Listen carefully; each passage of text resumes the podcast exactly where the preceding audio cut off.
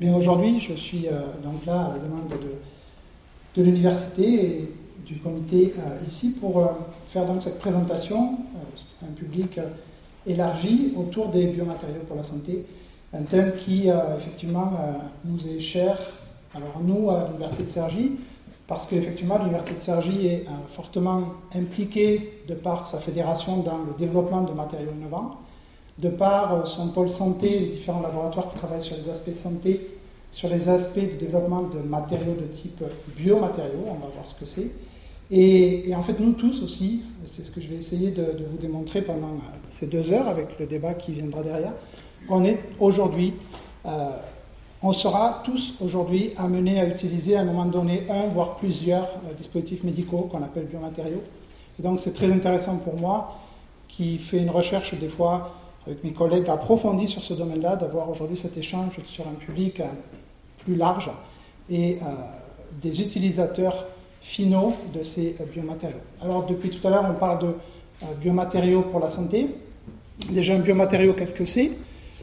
Un biomatériau, les biomatériaux qu'on aborde nous, à ne pas confondre avec les matériaux de type biologique, qu'on appelle écomatériaux. Donc, il ne s'agit pas ici de parler de biomatériaux dans le sens matériaux produits par la nature, comme les sacs biodégradables ou les paniers à osier. On est plutôt là dans l'idée d'avoir des matériaux de type biologique dans la fonction qu'ils vont avoir. Et euh, la définition d'un biomatériau est assez complexe et euh, je vais en donner une ici et puis on verra peut-être à la fin de la conclusion, à la fin de l'intervention, que cette discussion-là, il faut la revoir et que demain, elle sera déjà fausse. La définition qu'on peut avoir d'un biomatériau aujourd'hui, c'est la définition qui en a été donnée par la conférence de Chester en Angleterre en 1986, dite conférence du consensus, dans laquelle bah, finalement la Société européenne de biomatériaux s'est dit qu'il était euh, important de définir ce qu'était un biomatériau. Parce qu'un biomatériau, les premiers, on va le voir, ont été utilisés il y a 3000 ans, mais l'idée de faire de la recherche pour développer, d'en faire une science, la science des biomatériaux, c'est quelque chose qui est apparu simplement après-guerre dans les années 50. Donc finalement, ça fait à peine 60, 70 euh, ans que la communauté scientifique essaye de développer, via sa technologie, des nouveaux types de dispositifs médicaux pour aider l'homme à mieux vivre en ayant des euh, fonctions biologiques qui se passent, euh, qui se passent mieux. Et en 1986, la façon dont on définissait un biomatériau, c'était de dire finalement un biomatériau, c'est un système, un matériau qui ne sera pas vivant, et qu'on va utiliser dans un dispositif médical pour interagir avec un système biologique en participant en tant que substitut pour aider l'homme à remplir des fonctions biologiques défaillantes au niveau de tissu, au niveau d'un organe. Donc finalement, les biomatériaux, c'est tous ces dispositifs qu'on va rencontrer ici euh, dans un autre humain. Et c'est de ça dont on va parler aujourd'hui. Et ce qu'on va voir, c'est que bah, ces biomatériaux, c'est à la fois des choses qu'on trouvera en dentaire, en orthopédique, pour euh, cicatriser, pour avoir des prothèses. Mais ce qu'on verra aussi, c'est que ces biomatériaux-là, ils évoluent très vite, dans un monde qui évolue très vite. Depuis l'après-guerre, on utilise ces dispositifs pour essayer de réparer l'homme, mais avec un sous-titre qui se décline aussi avec l'homme réparé, reconstruit, régénéré. Parce qu'en fait, on est dans une société technologique qui évolue très vite, où finalement, au jour d'aujourd'hui, en particulier avec le fait que les biotechnologies soient associées à l'informatique et aux potentialités du numérique, on est de plus en plus à développer des dispositifs médicaux, des biomatériaux qui vont par exemple pouvoir contenir une électronique, qui vont pouvoir être guidés par du Wi-Fi par exemple, pour faire du monitoring et pour voir comment évolue le matériau euh, et le biomatériau au cours du temps. Et donc petit à petit, avec ces dispositifs-là, des dispositifs qui vont permettre d'aider l'homme à mieux réparer par exemple une fonction défaillante, mais qui vont permettre aussi de plus en plus par exemple de le reconstruire, de reconstruire des fonctions. Aujourd'hui, l'électronique, le numérique nous permet d'avoir des imprimantes. Vous avez peut-être entendu récemment qu'aujourd'hui on sait imprimer en 3D. En fait, on sait imprimer en 3D depuis longtemps, mais aujourd'hui, presque tout le monde, dans quelques temps, tout le monde pourra avoir une imprimante à la maison pour imprimer un objet en 3D. Et eh bien aujourd'hui, si on imagine qu'on peut remplacer les cartouches d'encre par euh, des polymères qui vont gélifier pour donner des objets en 3D, on peut très bien, et c'est ce qu'on appelle le bioprinting, imaginer dans très peu de temps remplacer les cartouches d'encre par une cartouche qui contiendra des cellules souches, une cartouche qui contiendra des molécules qui permettent la cicatrisation, et aller jusqu'à imprimer, toujours en 3D, à terme, des organes qui seront probablement des organes fonctionnels. Aujourd'hui, on n'est pas encore là, mais on en est à une étape intermédiaire où effectivement cette révolution du numérique associée aux biotechnologies nous permettra d'imprimer en tout cas des systèmes de type qui ne sont pas fonctionnels, mais qui ont la forme d'une oreille, et par des cultures de cellules in vitro, ou bien par ce qu'on appelle l'ingénierie tissulaire, c'est-à-dire en implantant le système dans un animal, faire euh, régénérer cette fonction. Et ici, vous voyez, on a une, oreille sur le dos de la souris. Elle n'est pas fonctionnelle, mais elle est parfaitement euh, adaptée à la morphologie humaine. Et si on récupère cette oreille, qu'on la greffe et qu'on met de l'électronique qui permet d'entendre avec le système cochléaire, on va restaurer euh, l'ouïe. Donc aujourd'hui, on est vraiment dans l'idée de plus que réparer, parce que là, on est dans la reconstruction. Cette reconstruction, en fait, si on est capable de la faire une fois, ben, qu'on est capable de la faire deux fois, qu'on est capable de la faire trois fois, on arrive à être dans la régénération. Et là, ça peut commencer peut-être aussi à faire peur, parce que je ne sais pas si on éteindra rapidement le rêve de Prométhée, qui est un rêve peut-être euh, inaccessible, parce que là-dedans, il y a de la magie, il y a des dieux. Mais en fait, aujourd'hui, avec la technologie, on n'est pas loin de ça on n'est pas loin de l'idée de reproduire, de restituer un être humain. Et finalement, dans peu de temps, on se retrouvera peut-être avec un bras de fer entre la biologie d'un côté et la chimie ou la technologie de l'autre. Tout ça, ça nous amène à des idées qui peuvent aussi nous amener plus loin, qui est le fait qu'on va développer des dispositifs médicaux qui permettent de reconstruire, de régénérer, mais cette régénération-là peut aussi être utilisée, par exemple, à des fins pour améliorer, pour augmenter, et pourquoi pas, vous avez peut-être vu, il y a des vidéos qui circulent sur Internet en ce moment. Il y a des gens qui pensent que déjà aujourd'hui sur Terre, il y a des gens qui vivront 1000 ans, en tout cas qu'on aura une espèce de forme d'éternité.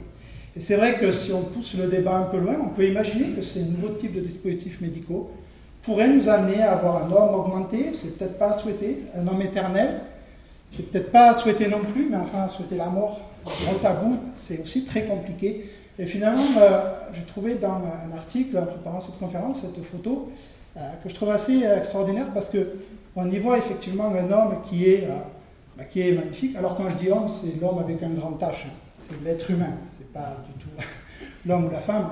Euh, on aurait pu évidemment faire la même photo avec une personne de, sexe féminin, mais on voit ici un être humain qui est bah, visiblement parfait, qui mourra jamais. Et ce que je trouvais intéressant de cette photo, c'est que je me suis dit, bah tiens, il est là, il pense, puis ça m'a fait penser au penseur de Rodin. Je suis allé revoir le penseur de Rodin, et en fait, la, différence, en tout cas moi personnellement j'y vois, vous me direz peut-être si vous partagez ce point de vue, c'est que dans le penseur de Rodin, c'est à peu près la même position, sauf que dans le penseur de Rodin, si vous vous rappelez bien, la personne, il a sa tête pensante posée sur son poing, comme ça, fermé, et il a un regard qui est un regard de pensée, mais plutôt de pensée positive, un regard vers l'horizon, alors qu'en fait, ici, moi, j'ai plutôt l'impression qu'on a quelqu'un qui se prend la tête. Et visiblement, peut-être que dans cette façon-là, euh, c'est peut-être pas à espérer d'aller jusqu'à ces extrêmes-là, mais en tout cas, espérons que l'homme sera assez sage pour ne pas aller jusqu'à là. Mais ce qui est sûr, c'est que on est dans cette démarche, on est dans cette dynamique d'utiliser cette nouvelle technologie, ce mélange de biotechnologie, de cognitif, d'informatique, de nanotechnologie, c'est les fameux NPC, les fameux quatre piliers de la nouvelle révolution scientifique, nanotechnologie, biotechnologie, informatique, cognitif, pour essayer de faire en sorte de vivre toujours plus longtemps. Et ça, c'est vrai qu'il y a un besoin croissant en dispositifs médicaux pour faire ça, ça sera l'objet de la conférence, et c'est vrai que depuis toujours, l'être humain a toujours voulu vivre plus longtemps. On ne peut pas, euh, évidemment, euh, aller contre cette nature-là, sauf que cette façon d'augmenter l'espérance de vie, eh bien, ne s'est vraiment pas fait de manière linéaire, et c'est fait d'une manière qui est avec une véritable explosion. Depuis 250 ans, depuis la révolution industrielle, l'espérance de vie a triplé. On est passé de 29 ans à 90 ans quasiment aujourd'hui. Et vous voyez la façon dont la courbe évolue en, science, on appelle ça une croissance, et cette croissance-là, de la pente dans laquelle on est aujourd'hui, est une pente exponentielle. Donc on ne sait pas comment cette pente va continuer. Si la pente continue comme ça, c'est vrai que euh, M. Alexandre, dans ses conférences, il a raison, dans 100 ans, on sera à 1000 ans. Ce sera probablement pas comme ça que ça va évoluer, et je ne sais pas comment ça évoluera euh, d'ici euh, dans le futur, mais ce qui est sûr, c'est qu'aujourd'hui, on est là, on est dans cette dynamique qui fait qu'on a la capacité de vivre au moins 100, 120, 130 ans. Et de toute façon, l'être humain, beaucoup de scientifiques euh, ont déjà démontré que on est programmé, on a une espérance de vie naturelle de l'ordre de 130 ans. En fait, si on meurt beaucoup plus jeune, c'est simplement parce qu'on n'a pas encore trouvé aujourd'hui la possibilité d'entretenir la machine, mais même sans reconstruire, sans, même sans régénérer, même sans intervenir sur la nature humaine, on a la capacité de vivre 130 ans. Et ceci est relativement vrai, puisque euh, il y a 3000 ans, il y avait Ramsès II qui avait déjà réussi à vivre 91 ans sans tous les progrès de la médecine qu'on a aujourd'hui. Donc aujourd'hui, on a déjà ce choix. Et on a déjà le choix d'ailleurs d'influer sur euh, sa durée de vie. On sait très bien qu'avec un comportement à risque, euh, on va diminuer sa son espérance de vie de 10 ans. Et avec un comportement dans lequel on va être raisonnable, avec un peu de sport et pas une alimentation saine et équilibrée, et pas d'alcool, pas de drogue, pas de cigarettes, on a une espérance de vie qui pourra être de 20 ans supérieure à quelqu'un qui aurait une espérance de vie, une qualité de vie déplorable. Donc au jour d'aujourd'hui, on a euh, cette capacité de, même sans intervenir sur la nature humaine, de maintenir la vie jusqu'à 110, 120, 130 ans. Mais pour faire ça, comme pour amener une voiture à 300 000, à 300 000 km, eh bien, il faut entretenir la mécanique et c'est pas parce qu'on peut amener une voiture à 300 000 km qu'on a fait que quelques vidanges. À un moment donné, il faut changer quelques pièces, il faut euh, reconstruire certains éléments. Et donc c'est pour ça que cette euh, espérance de vie qui augmente, avec en plus une espérance de vie qu'on veut, une vie qu'on veut augmenter en étant en bonne santé, parce que ça ne sert à rien d'être âgé euh, et de vivre très vieux si on n'a pas la capacité, par exemple, de se déplacer, de penser, euh, de jouer avec les petits-enfants ou les arrière-petits-enfants. Et donc on veut vivre de plus en plus longtemps, on veut vivre de plus en plus longtemps en bonne santé. Et donc on a besoin de tous ces petits euh, dispositifs, de tous ces biomatériaux qui vont nous aider à remplir nos fonctions. Alors au jour d'aujourd'hui, on est dans le monde à plusieurs centaines de millions, on atteindra bientôt le milliard de ce qu'on appelle medical device, c'est-à-dire de systèmes, de dispositifs qui vont être utilisés, qui vont être des biomatériaux qui vont être utilisés dans l'être humain. Si on prend deux exemples, par exemple, au niveau euh, oculaire, eh bien, au niveau oculaire, on est quasiment à 100 millions aujourd'hui entre les lentilles de contact et les lentilles intraoculaires. On est quasiment par an à 100 millions de dispositifs qui vont permettre d'aider à mieux voir, qui vont permettre de révolutionner la vision. Et aujourd'hui, 10% de ces dispositifs-là sont implantés directement dans l'œil et ça, c'est une vraie révolution pour, par exemple, remplacer un cristallin abîmé, c'est-à-dire que la cataracte aujourd'hui est, euh, grâce à ces petits dispositifs qui sont tout simples, il suffit qu'ils soient biocompatibles, qu'ils soient transparents, qu'ils soient souples. Une petite incision, on la met sur le bord de l'œil, ça remplace le cristallin, ça soigne la cataracte. 7 millions aujourd'hui de lentilles intraoculaires utilisées chaque année dans le monde.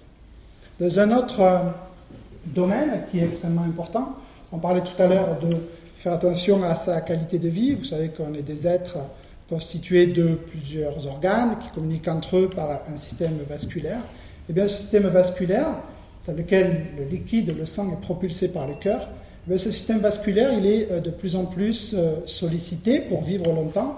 Et on a souvent ce qu'on appelle les maladies cardiovasculaires, c'est-à-dire avec des euh, veines, des artères qui se bouchent et aujourd'hui, on sait développer des petits dispositifs qui vont permettre de déboucher les artères.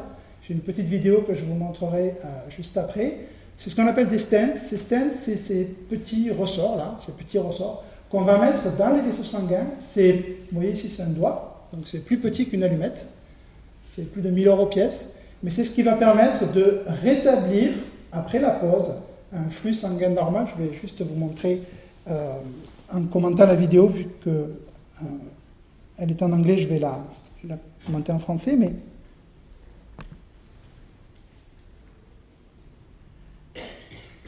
Voilà, on a ici cette vidéo donc, qui explique typiquement, par exemple, comment on va venir déposer euh, ces stents. Vous voyez ici, vous avez un cœur qui, apparemment au niveau clinique, euh, commence à mal fonctionner. On, on suppose qu'il y a une plaque, dite plaque d'athérome, qui s'est formée, qui vient... Ah oui, si je fais ça, ça va bloquer la vidéo à chaque fois, donc euh, désolé. Donc on a ici un... Est-ce que je peux la faire repartir? Non. Excusez-moi. Voilà, donc je ne vais pas toucher. Donc ici au niveau de, la vidéo, donc c'est une vidéo qui va venir nous expliquer comment, au niveau clinique, on vient mettre en place ce dispositif médical qu'on appelle le stent.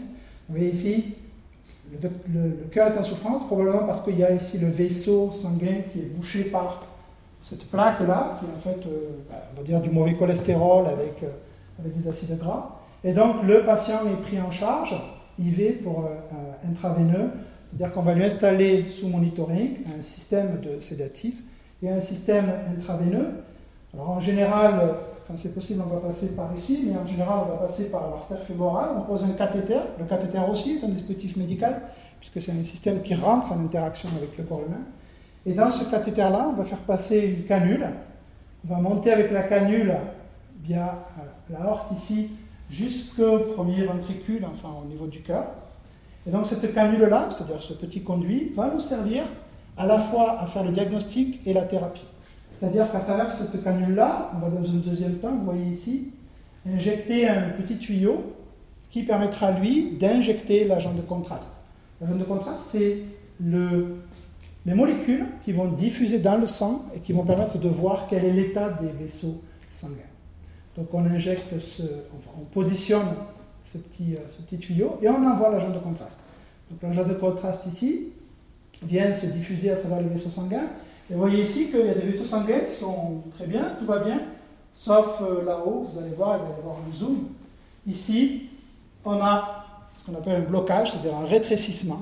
Et donc on voit ici très bien qu'il y a vraiment un problème au niveau euh, du flux sanguin qui est dû à un blocage, et on sait en plus où le blocage s'est fait.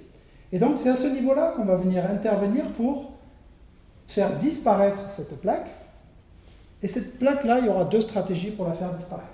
Dans un premier temps, on va autour de la canule faire euh, circuler un petit dispositif avec un ballonnet et on va essayer simplement de gonfler, dégonfler le ballonnet. Un peu comme si vous poussiez une haie qui vient trop vous envahir le jardin. Et bon, on pousse sur la haie et si c'est bon, la plaque va être suffisamment repoussée et on n'aura pas besoin de stenter, c'est-à-dire qu'on n'a pas besoin de mettre d'architecture. Et si c'est pas bon, on va aller un peu plus loin et dernière étape, sur le bâtonnet, on va mettre ce petit ressort qu'on va déployer. Et en fait, là, c'est comme si vous poussiez votre haie qui vous encombre avec un grillage et vous fixez ce grillage-là. Vous voyez ici le grillage, une fois qu'on dégonfle, il va rester en place. Et ce grillage, donc ce petit stand, ce petit ressort, va rester en place et va permettre de restaurer complètement le flux sanguin. Donc, ça, c'est un, exemple de euh, biomatériaux aujourd'hui qu'on utilise euh, qu'on appelle les stents pour le vasculaire. Alors au niveau de euh, l'historique, je vous disais tout à l'heure que ça c'est ce qu'on utilise tous les jours, mais que finalement c'est que depuis les années 1950 qu'on en fait une vraie science au point de les développer. Mais quand on se rebase un peu dans l'histoire, on voit que déjà, et depuis toujours, l'homme ayant eu envie d'essayer de se réparer, on a utilisé différents types de dispositifs médicaux. Le plus vieux biomatériau qu'on connaisse aujourd'hui sur Terre a été trouvé en Égypte alors il était fait en quoi ben, Il était fait en bois, c'est-à-dire qu'en fait on utilisait les matériaux qu'on avait sous la main. Mais euh, c'est euh, ici, vous voyez là. Alors ce que moi je trouve fascinant là-dedans, c'est que, évidemment, il n'est pas fonctionnel, mais c'est euh, sur une momie, ça c'est les vrais os momifiés. Et ça, donc, c'est le, le, doigt de pied qui avait dû être amputé, enfin amputé, qui avait dû disparaître, et qui a été remplacé par cette prothèse en bois. Donc on était déjà, il y a 3000 euh, ans, 1000 ans avant Jésus-Christ, dans l'idée de trouver des dispositifs, des matériaux pour réparer euh, l'être humain. À chaque étape du développement euh, et à chaque étape de la découverte, à l'âge de fer par exemple, on a commencé à fabriquer aussi des dispositifs pour pallier à des fonctions défaillantes. Par exemple ici, ce général romain du Second Empire a eu sa main remplacée par une main en fer. Vous voyez qu'aujourd'hui, quand on parle d'homme bionique, euh, on est déjà ici dans l'idée euh, d'avoir une espèce d'homme robotisé. Un autre grand euh, domaine où on va trouver dans l'histoire des dispositifs mis en place à partir de matériaux pour en faire des biomatériaux, c'est à partir du moment où on a découvert les propriétés de l'or. L'or, c'est malheureusement, c'est quelque chose qui est rare, qui, qui, à un moment donné, il n'y en aura pas assez. Mais l'or, c'est quand même quelque chose qui est extraordinaire parce que c'est le matériau qui est le plus biocompatible, il est complètement inerte, il ne s'oxyde pas. Et on connaît tous, outre l'attrait qu'on peut avoir pour le métal, les qualités biologiques de l'or. Et en fait, avec l'or, eh l'or a été utilisé très euh, rapidement. Et là, on est encore avant Jésus-Christ, 6e siècle avant Jésus-Christ. On savait déjà, alors, avec quelque chose auquel on ne pense pas, c'est le fait que là, on n'est pas du tout avec des systèmes de type anesthésiste. Donc, j'imagine même pas la douleur que les gens pouvaient avoir quand euh, ont été mis en place ce genre de système. Mais on était déjà, il y a plusieurs euh, centaines d'années, dans l'idée de réparer les dents avec ici bah, ce qu'on appelle un bridge aujourd'hui, et euh, cette capacité ici de refaire, de restaurer la mastication avec des dents qui sont déchaussées mais maintenues en place par ces systèmes de ligature à base de, biomatériaux de type or.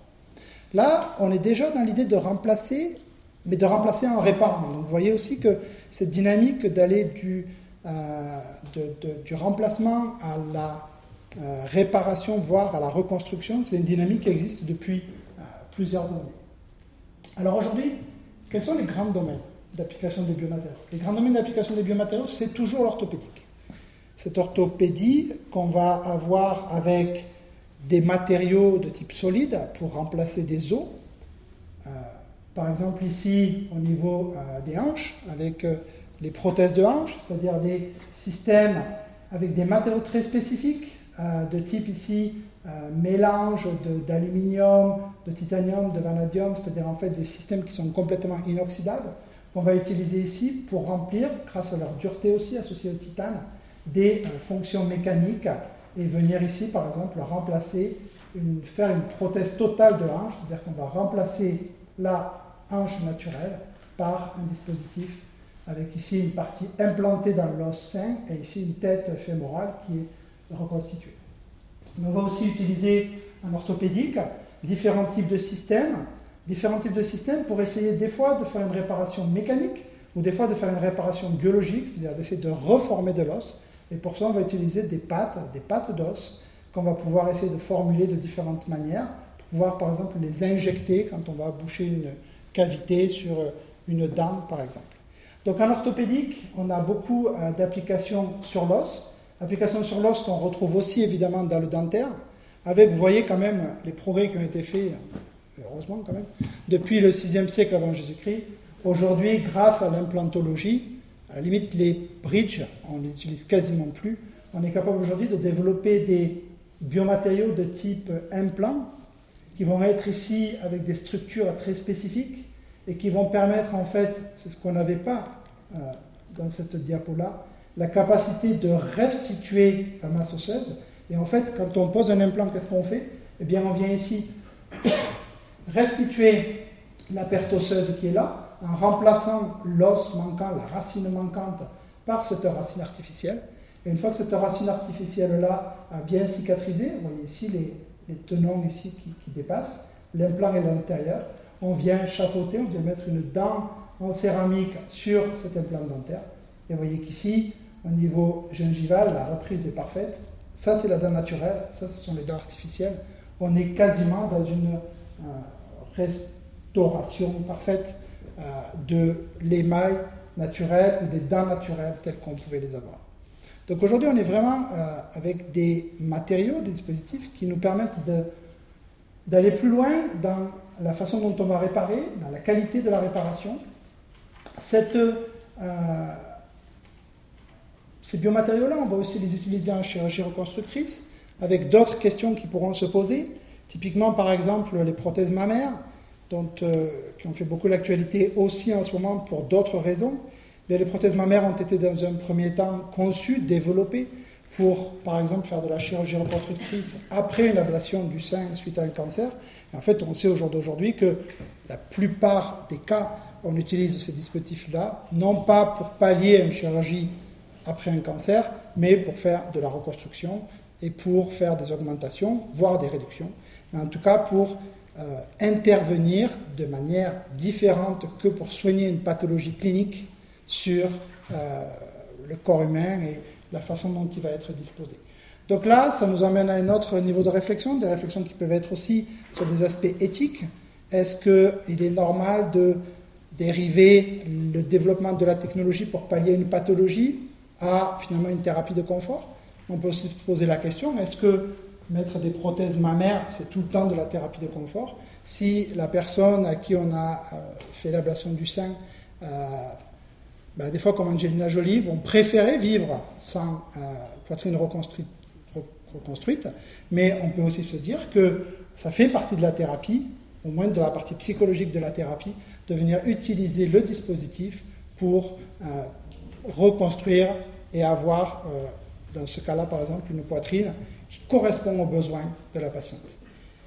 On a évidemment les notions de bénéfice-risque, c'est-à-dire qu'en fait, euh, on peut imaginer qu'il y a un bénéfice physique, physiologique, un bénéfice psychologique, mais la question c'est quel est l'impact de ce bénéfice par rapport au risque, et est-ce que le matériau est bien sûr, quel est le problème de toxicité, et donc là, après, se mélange aussi des questions euh, d'éthique et de la façon dont on va utiliser ces dispositifs-là au niveau éthique, avec des fois des choses qui se mélangent, parce que par exemple pour le problème des prothèse PIP, le problème n'est pas du tout un problème de développement de dispositifs de qualité par des scientifiques de qualité, mais là, il y a simplement une fraude dans l'utilisation du liquide utilisé, du silicone utilisé pour remplir les, prothèses mammaires.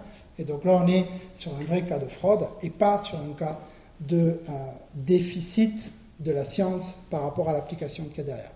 Donc beaucoup de questions, beaucoup de problématiques. C'est vrai que l'idée de la conférence d'aujourd'hui, c'est euh, peut-être d'ouvrir ce, genre de questions et d'en débattre avec vous. Donc, c'est pour ça que je voulais euh, donner cet exemple-là. Un autre grand domaine, c'est le domaine de la peau, un domaine où on n'a pas fait grand-chose et où il y a pourtant beaucoup à faire, mais un domaine aussi dans lequel il y a une vraie complexité parce que la peau, c'est un vrai système naturel qui va évoluer selon le temps, qui va évoluer selon l'endroit où il est, avec des complexités de molécules qui l'organisent, qui vont faire que c'est pas si facile que ça de faire de la peau reconstituée.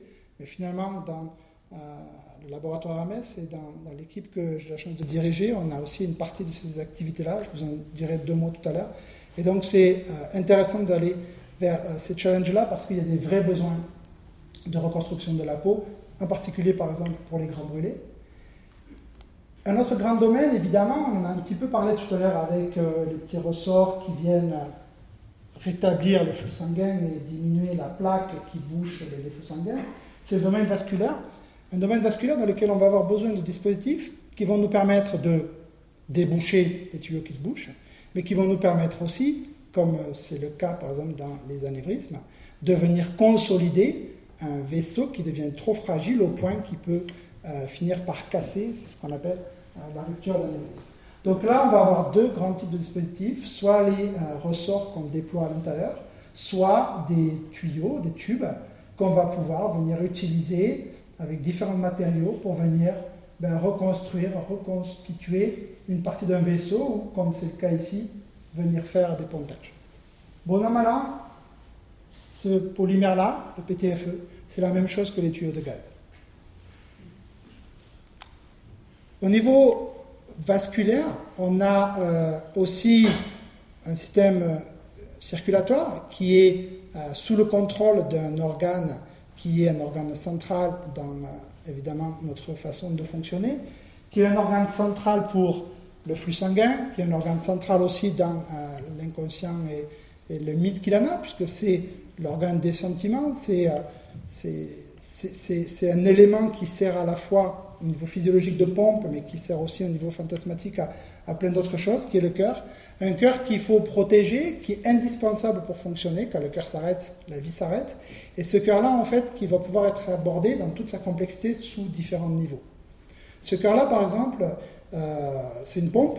C'est une pompe qui donc se doit d'avoir euh, un mouvement euh, pulsatile comme ça pour pouvoir faire circuler le sang dans l'organisme. Mais c'est par rapport à cet euh, aspect-là, un système qui se doit aussi de fonctionner avec des systèmes parfaits de valves, de clapets, qui vont faire en sorte que le sang doit absolument circuler dans un sens et pas dans n'importe quel sens, et qu'il doit absolument pas y avoir de fuite. Et donc au niveau du cœur, on a ce qu'on appelle les valves, et ces valves cardiaques, en fait, de temps en temps, elles se mettent à défaillir. Alors comment elles fonctionnent, ces valves cardiaques? En tout, il y en a quatre. Il y en a une ici qui empêche le sang qui arrive dans euh, l'oreillette de ressortir du ventricule. On en a une ici qui permet de faire partir le sang de ce compartiment-là vers les poumons. Je vais un chemin un peu plus loin. On en a une autre et on en a deux autres dans l'autre compartiment. C'est-à-dire que globalement, comment euh, le torrent circulatoire euh, fonctionne dans un être humain, eh bien, il va fonctionner entre une circulation générale et une circulation pulmonaire. Au cœur de tout ça, on a ce cœur donc, qui sert de pompe. En fait, globalement, nos organes, pour fonctionner, ils ont besoin d'être nourris en oxygène. Cet oxygène, il est apporté par les poumons. Et donc, euh, la vie, c'est pas très compliqué. On a des organes, les reins, les intestins, les muscles, qui consomment l'oxygène. Quand l'oxygène est consommé, eh bien, le sang qui ressort de ces organes-là, il ressort bleu, c'est-à-dire qu'il ressort appauvri en oxygène. Et ce sang qui sort appauvri en oxygène, ben, il faut qu'il aille faire un tour au poumon.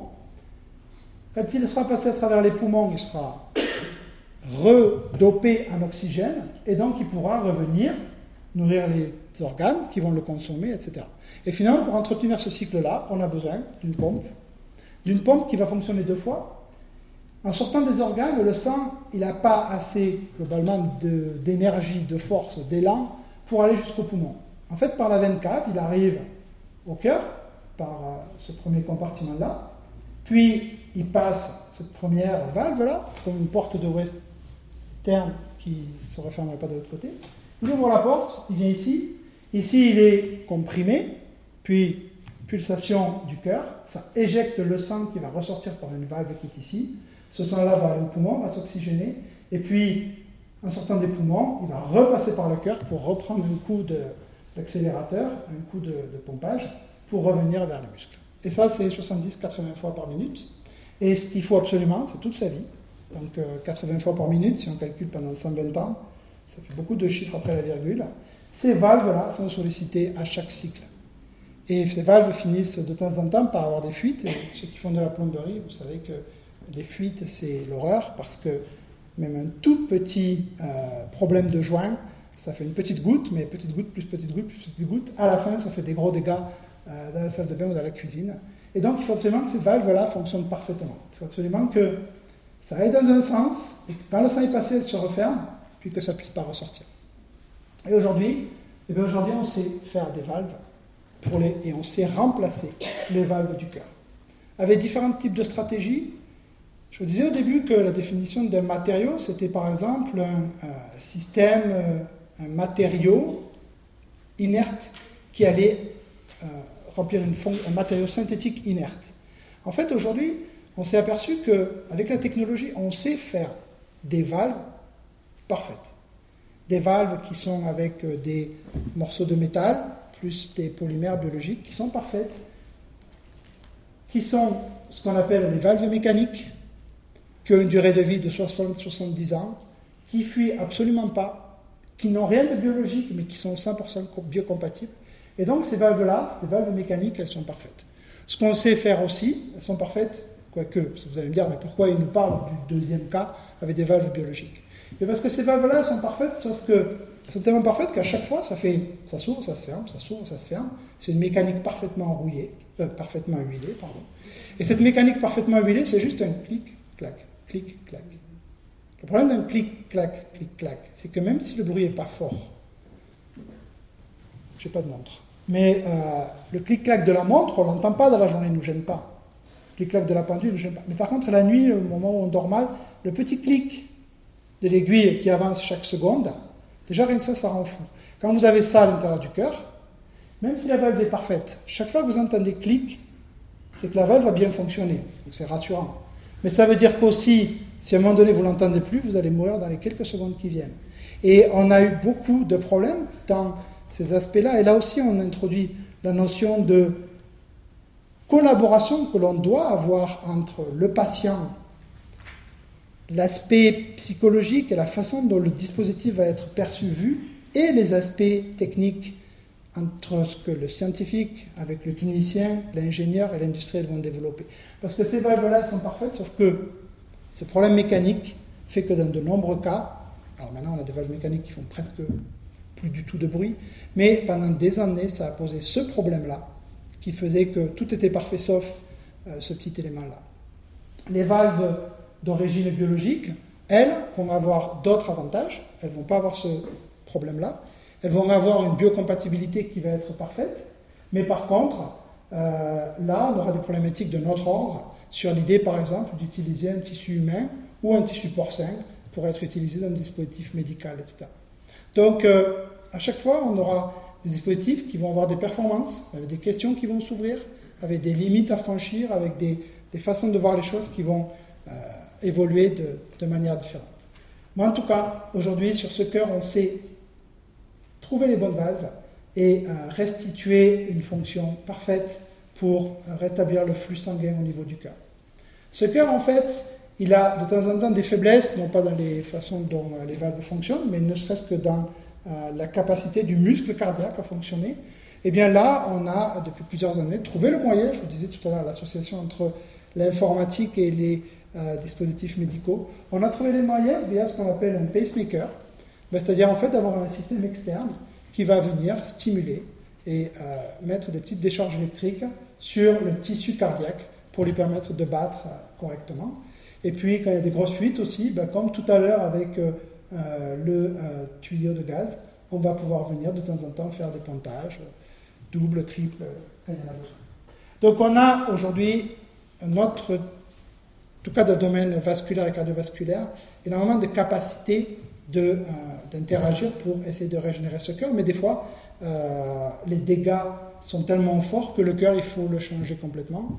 Et euh, pour changer complètement le cœur, ben, soit on prend un autre cœur et on fait une transplantation, soit on essaye, et ce sera euh, ce qu'on verra à la fin de, cette présentation, d'obtenir carrément une vraie bioprothèse pour remplacer complètement euh, le système.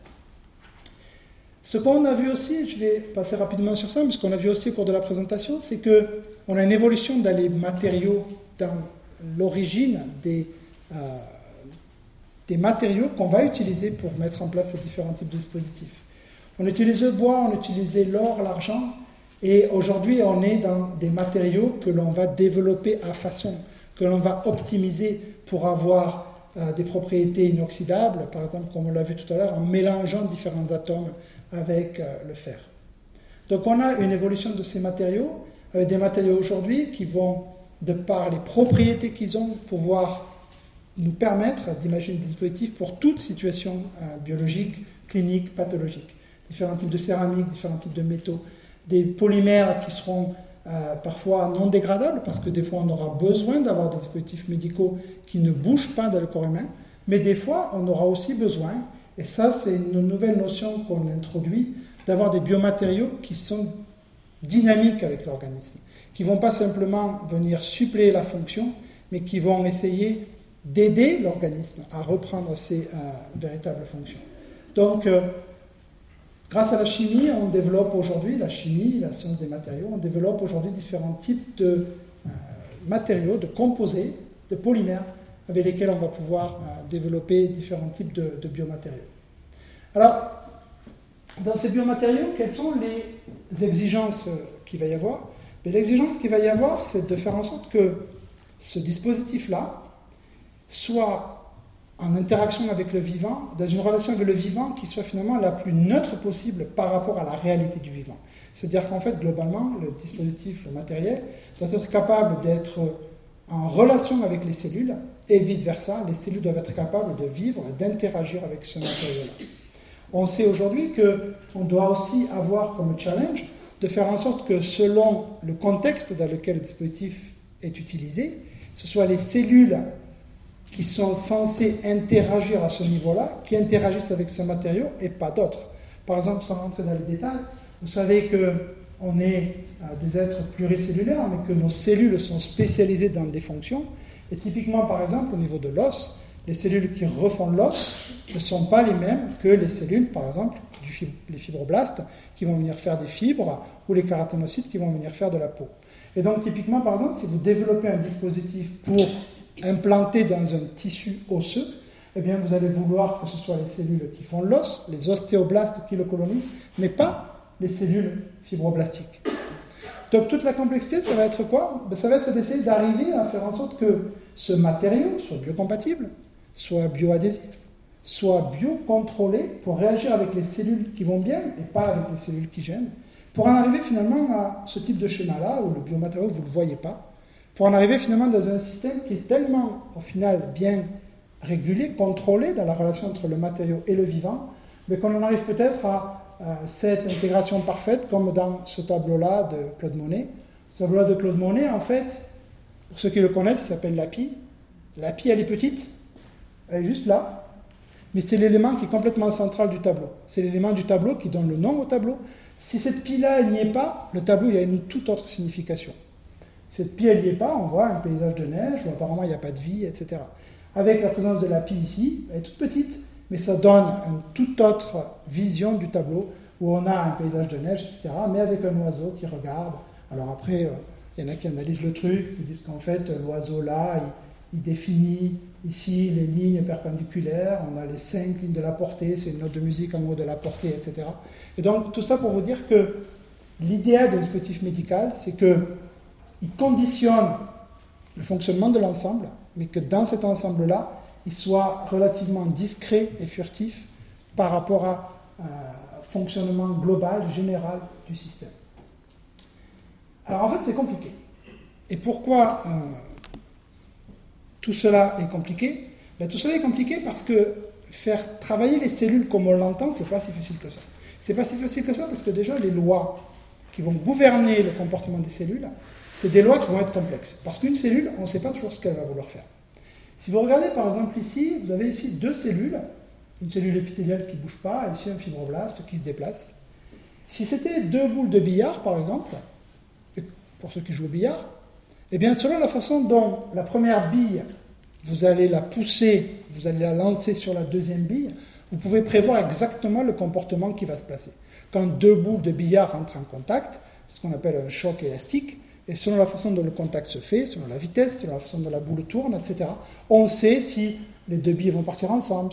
Et ceux qui sont très forts au billard, finalement, c'est jamais que des gens qui connaissent ces principes de physique, de mécanique, et qui euh, maîtrisent assez bien le, la, queue et la façon dont il pousse la boule de billard pour interagir sur l'autre boule. En fait, quand deux cellules se baladent comme ça, on ne peut pas savoir. C'est difficile de prévoir. Cette première cellule-là, vous voyez, on a l'impression qu'elle se promène, elle arrive vers la deuxième, voilà. Tiens, on dirait qu'elle la regarde, elle fait un contact, et puis en fait, ici, il y a deux autres contacts, puis le contact s'arrête et elle part dans cette direction-là. Mais ça, ce n'était pas prévisible. On aurait très bien pu, dans une même circonstance, avoir un autre contact qui se fait ici, avec le récepteur cellulaire qui interagit d'une manière différente, et puis la cellule qui part sur elle ou qui interagit, etc. Donc c'est très difficile de prédire ces comportements-là. C'est très difficile de prédire les comportements entre euh, des cellules, donc c'est très difficile de prédire la façon dont les cellules vont interagir sur les matériaux. On sait qu'il y a des choses qu'on va pouvoir contrôler, et on sait par exemple que selon l'information qu'on va donner, on va pouvoir guider le déplacement de la cellule. Par exemple ici, sur le même dispositif qui est là, ont été faits des nanostries, c'est-à-dire en fait des petites crevasses qui font 0,00001 mm d'épaisseur. Mais ça, ça suffit déjà pour que la cellule ne soit plus dans la possibilité d'aller n'importe où, mais se déplace sur ces lignes-là. Et quand elle va arriver à un carrefour, eh bien ici, quand elle arrive au carrefour, on ne voit pas très bien avec la vidéo ici, mais avec la, lumière, mais à l'intérieur de ces canaux-là, il y a des concentrations d'or qui sont différentes. En fait, les cellules, je vous ai dit au début, elles aiment l'or. Et eh bien, vous voyez ici, quand la cellule arrive, elle sonde. Là, il n'y a pas d'or, elle n'y va pas. elle regarde dans les deux directions, il y a plus d'or ici que là, elle va partir dans cette direction-là.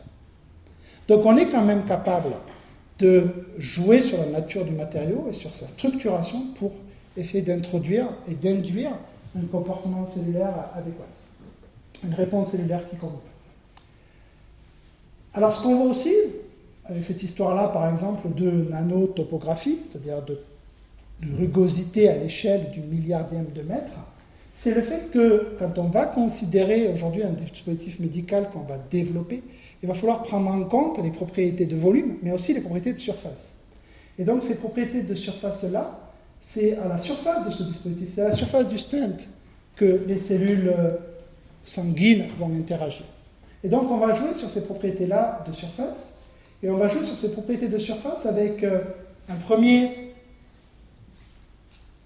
paradigme qui a changé, qui était le fait que de moins 3000 avant Jésus-Christ, avec euh, l'os en bois, jusqu'il y a encore 10-15 ans, on partait du principe que le dispositif devait être le plus inerte possible. Or aujourd'hui, on est dans un paradigme où on essaie au contraire de créer une interface active et d'avoir un biomatériau qui soit interactif avec les cellules via cette interface, comme par exemple on vient de le voir. Le deuxième paradigme, c'est le fait qu'on l'a un peu compris au travers l'évolution des matériaux. On est de moins en moins dans l'idée d'utiliser les matériaux existants, c'est-à-dire d'avoir ce qu'on appelle une stratégie avec des matériaux de, euh, de rencontre, mais on va être dans une stratégie de faire du matériau sur mesure, c'est-à-dire de concevoir des dispositifs avec des fonctions bioactives et une nature physique et chimique qui sera sur mesure par rapport à la réponse cellulaire qu'on voudra avoir derrière. Est-ce qu'il y a des limites? Et jusqu'où on pourra aller? C'est difficile de le savoir. En tout cas, les limites ici euh, sont... Euh, je pense que les limites, il ne faut pas qu'on les imagine. Parce que, vous voyez ici, vous avez des choses qui se ressemblent pas, enfin qui se ressemblent plutôt beaucoup, et pourtant, la nature est capable, c'est la nature qui fait ça. Ici, vous avez une cellule étalée, un neurone en interaction, et ici, vous avez la voie lactée. On pourrait croire que c'est deux images de cellules. En fait, entre ce point-là et ce point-là, vous avez 100 microns, c'est-à-dire 0,1 mm. Entre ce point-là et ce point-là, vous avez 93 milliards d'années-lumière. Une lumière, c'est 10 000 milliards de kilomètres. Donc en fait, on a ici deux échelles qui sont complètement différentes avec des objets qui se ressemblent. Donc jusqu'où on pourra aller dans l'évolution euh, des sciences pour obtenir des objets à des échelles qui sont euh, des échelles nanométriques, etc. Aujourd'hui, on ne sait pas, mais visiblement, des limites de taille, il n'y en a pas. Les limites de technologie, ben, les limites de technologie, elles sont euh, difficiles à imaginer parce que c'était difficile à imaginer, ne serait-ce que quand mes arrière-grands-parents sont nés, ou ne serait-ce que quand mes grands-parents sont nés, dans les années 20, on ne pouvait pas imaginer qu'une machine un jour allait être capable de compter toute seule. Et pourtant, après-guerre, en 1943, c'est incroyable, c'est la révolution. On a réussi à faire une machine qui, toute seule, va faire des multiplications. Et pas n'importe comment. 330 multiplications par seconde. À l'époque, c'était fantastique. Bon, il fallait s'en donner les moyens. 72 mètres carrés, c'est plus grand que l'amphi, 30 tonnes, 19 000 tubes. Mais le premier ordinateur était né.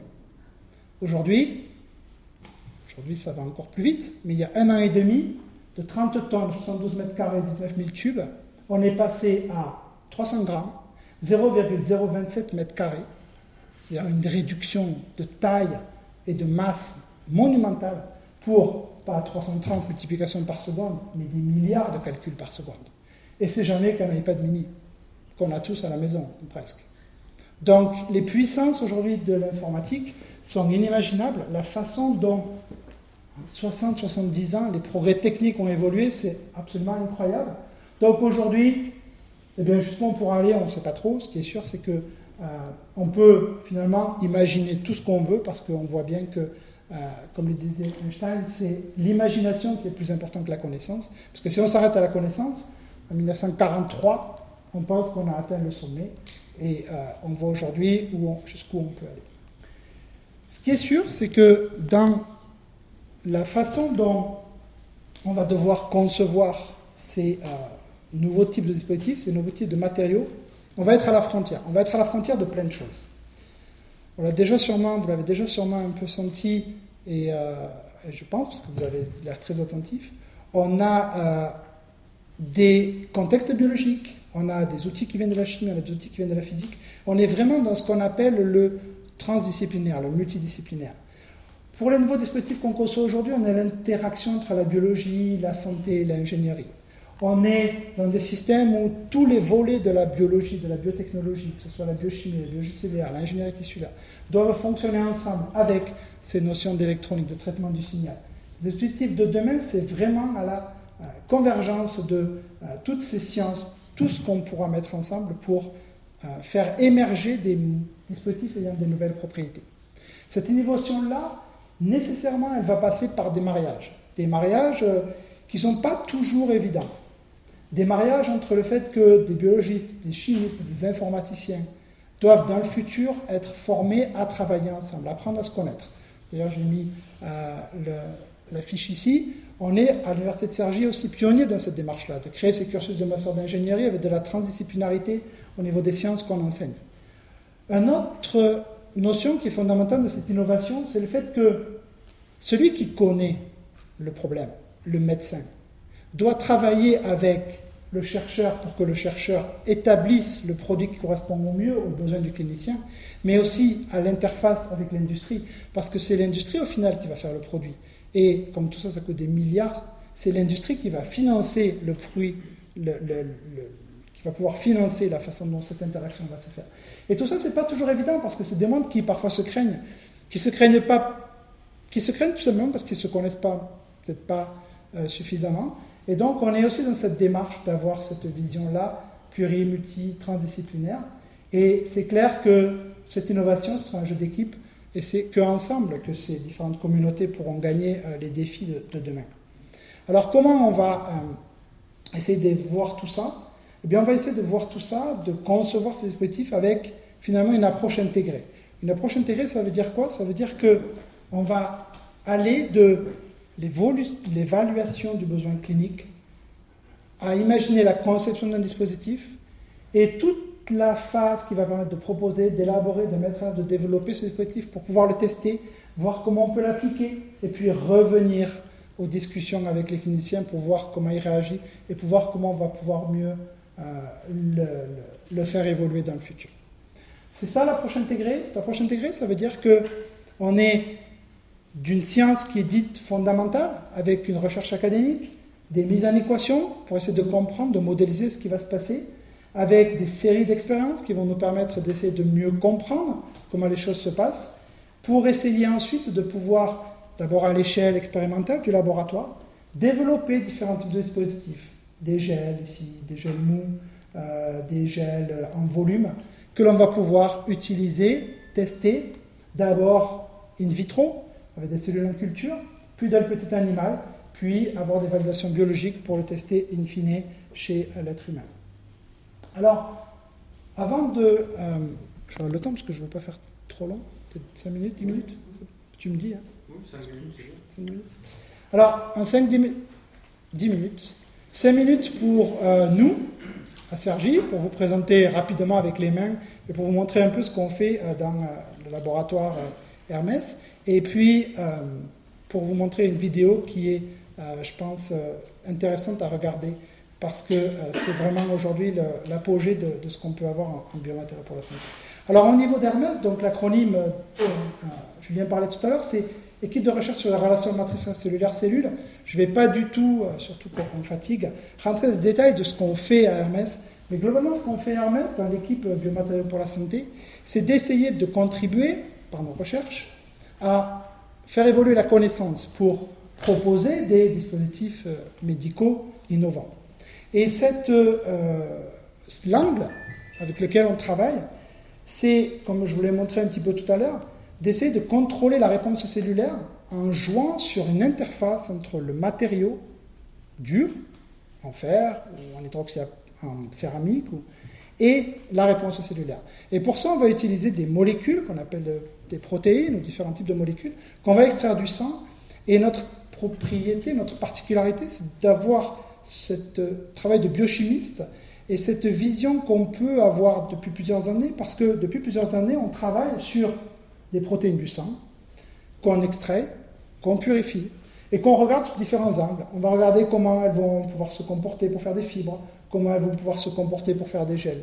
Et donc, on va utiliser ces différents types de molécules-là pour essayer de voir si on peut, avec les membres de l'équipe, dans un esprit d'ingénierie, pour essayer d'avoir des, matériaux que l'on pourra transposer dans l'industrie, avec ce véritable intérêt d'essayer d'adresser, de comprendre des problématiques médicales, essayer de voir si on peut avoir des matériaux qui soient plus actifs au niveau biologique. On parlera de matériaux proactifs.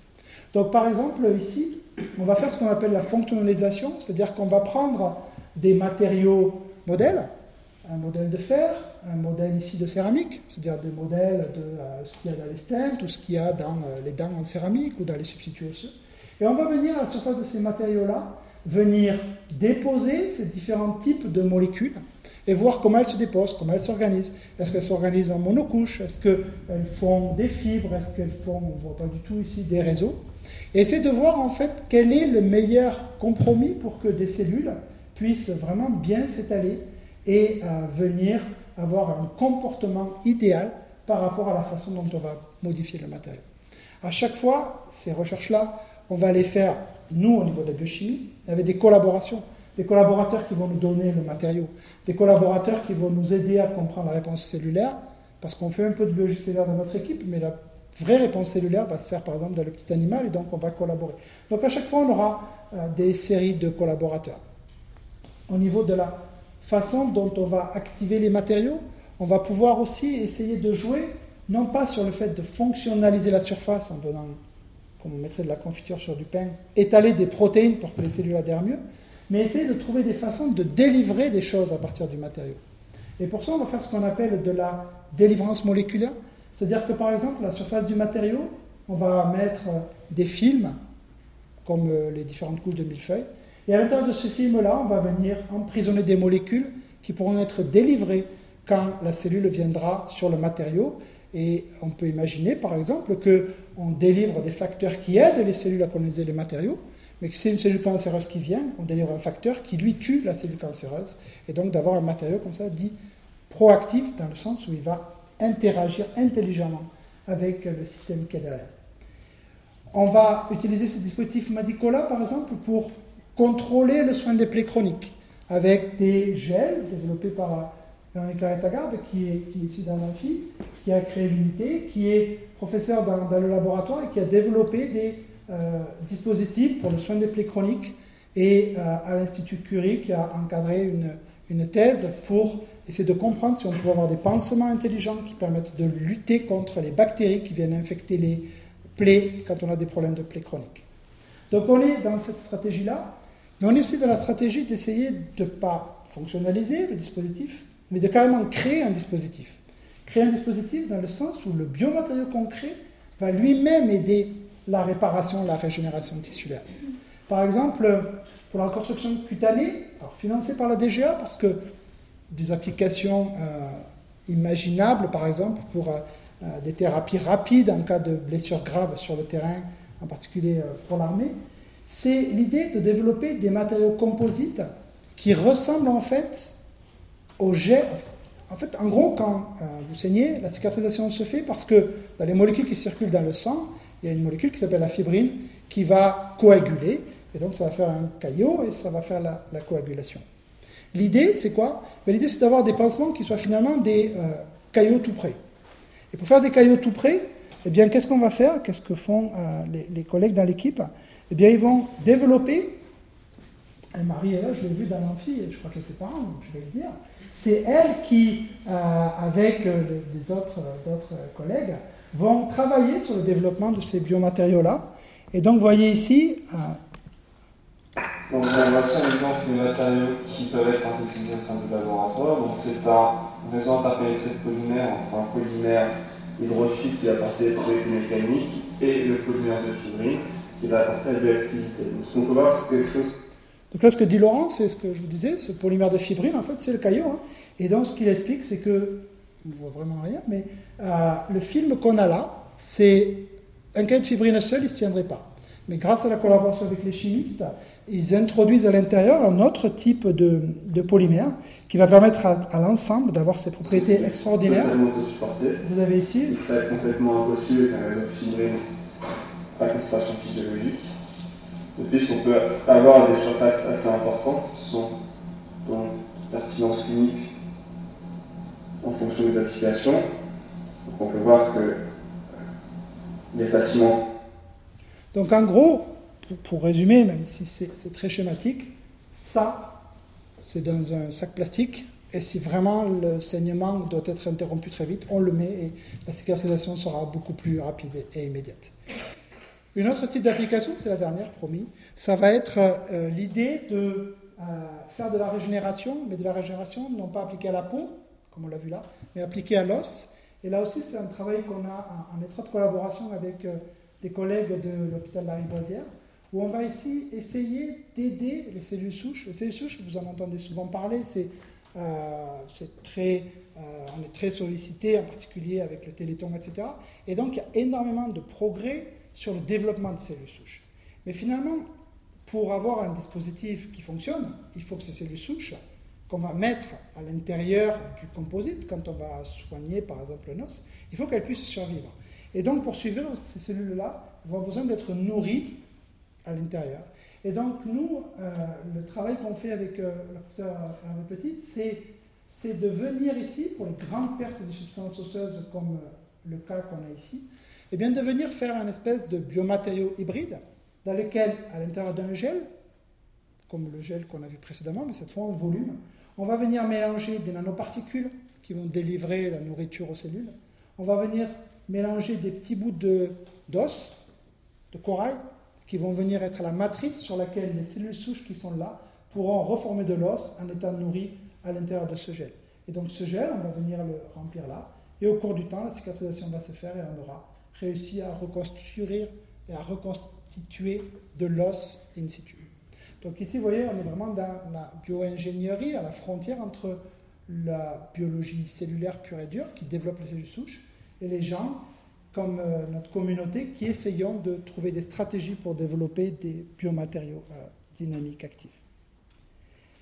Ce que je pense que vous avez vu à travers les, les, les transparents à chaque fois, c'est que on est une petite brique qui interagissons dans un système où on a évidemment, ce que je vous disais tout à l'heure, un vrai besoin de collaborer entre le corps médical, les chercheurs, de collaborer entre l'industrie, la recherche, la clinique, etc. Et donc, euh, c'est vraiment ce multiple partenariat avec les cliniciens, les collaborations et l'idée de faire des choses qui seront transférables technologiquement qui va contrôler le fait qu'on va réussir à avoir des dispositifs médicaux innovants qui seront des dispositifs médicaux pertinents. Et dans ce cadre-là, en fait, euh, je voudrais qu'on regarde une vidéo, je crois qu'elle dure 6 minutes, mais euh, elle est vraiment intéressante. C'est une vidéo qui est...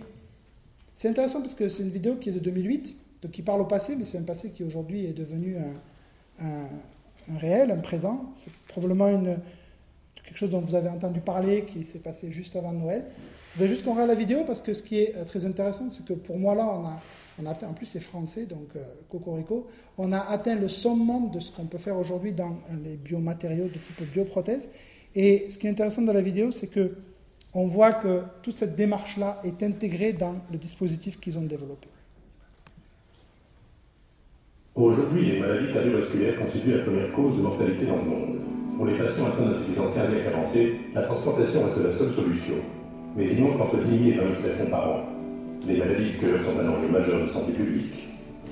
Le cœur artificiel totalement implantable permettra d'apporter une réponse à ces préoccupations essentielles.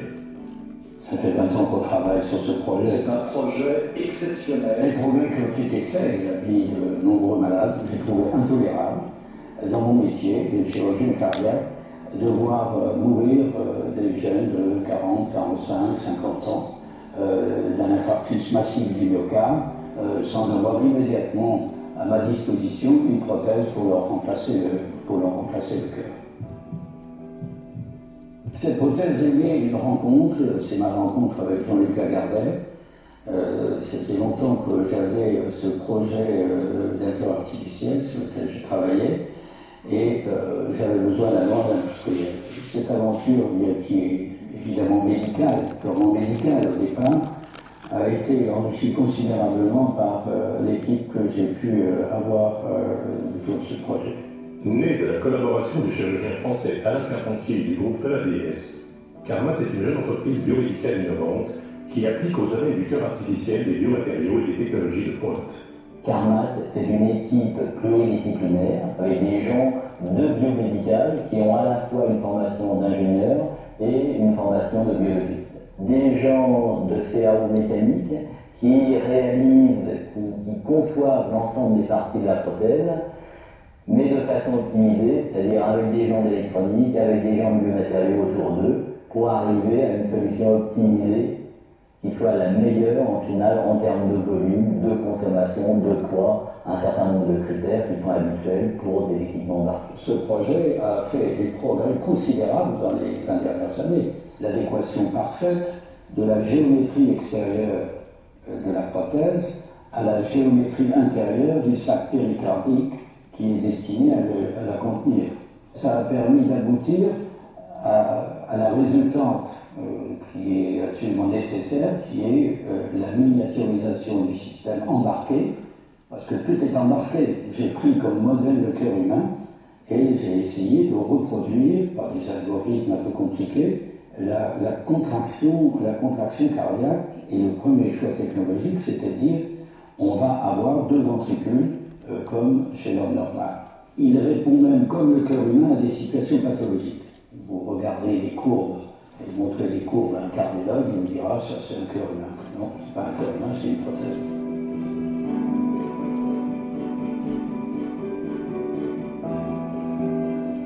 Essentiellement se fonder sur les simulations. Par exemple, ce cadre hémodynamique qui reproduit le réseau vasculaire humain.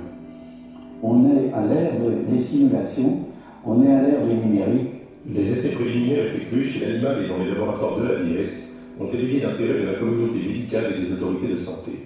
Aujourd'hui, la prothèse Karmat est brevetée. Son prototype en est au stade des essais précliniques et devrait aboutir au cœur artificiel le plus en pointe au niveau mondial. Il ouvre le domaine des bioprothèses complexes à régulation physiologique autonome.